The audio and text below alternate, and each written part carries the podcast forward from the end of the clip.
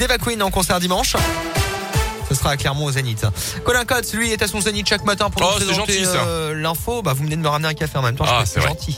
L'actu 100% local, c'est le journal complet de ce 26 novembre. Colin, bonjour. Bonjour Alexis, bonjour à tous. Et à la une aujourd'hui, entre 5 et 600 agressions tous les ans dans les bus et les trams de la T2C, agressions verbales ou physiques sur des agents ou tout simplement des voyageurs.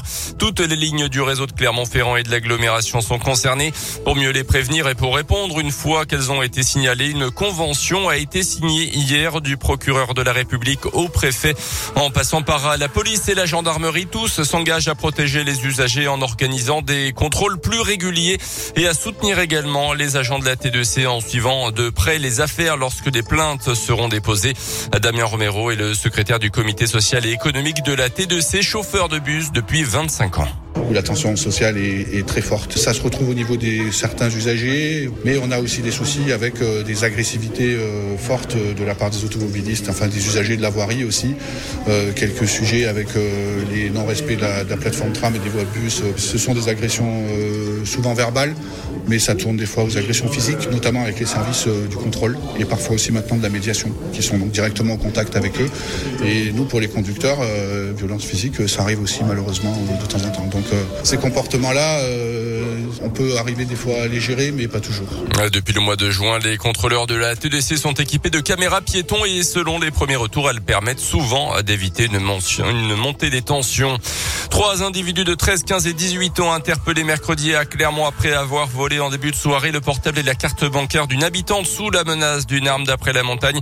Les défaits qui se sont produits vers 19h rue du Puy-Martel. L'un d'eux a été mis hors de cause. Deux ados étaient toujours placés en garde à vue hier. À noter aussi l'incendie d'un hangar agricole de 500 mètres carrés. Hier après, à Saint-Gervais d'Auvergne, des engins du fourrage ont été détruits ainsi qu'une partie de l'habitation de l'agriculteur qui était absent au moment des faits. Aucun blessé n'est à déplorer. Une enquête est en cours. La région se mobilise après les annonces hier midi d'Olivier Véran pour tenter d'endiguer la cinquième vague de l'épidémie. Le ministre de la Santé a notamment ouvert l'accès au rappel du vaccin à tous les adultes de plus de 18 ans à partir de demain. Euh, ça concerne ceux qui ont reçu le vaccin il y a au moins cinq mois. Euh, Chez nous, 114 centres sont ouverts dans la région. Ils vont augmenter progressivement leur capacité d'accueil. Le taux de vaccination en Auvergne-Rhône-Alpes avoisine les 90% d'après l'agence régionale de santé, mais près de 685 000 personnes ne sont pas du tout vaccinées pour l'instant. Dans le reste de l'actualité en France, après la mort d'au moins 27 migrants dans la Manche, le Premier ministre britannique demande à Paris de reprendre toutes les personnes qui arrivent en Angleterre depuis les côtes françaises. Seul moyen, selon lui, de prévenir des drames de migrants tentant de rejoindre la Grande-Bretagne sur des bateaux de fortune. Autre sujet de tension en ce moment entre les deux pays, la pêche. Les professionnels français lancent une grande opération de blocage de trois ports et blocage également des accès aux tunnels sous la Manche. Tout ça pour exiger la fin du litige de pêche post-Brexit avec le Royaume-Uni. En foot, hier, victoire de Lyon 3 sur la pelouse de Brondby, cinquième journée de Ligue Europa, l'OL qui était déjà qualifié pour les huitièmes de finale et qualification également de Monaco.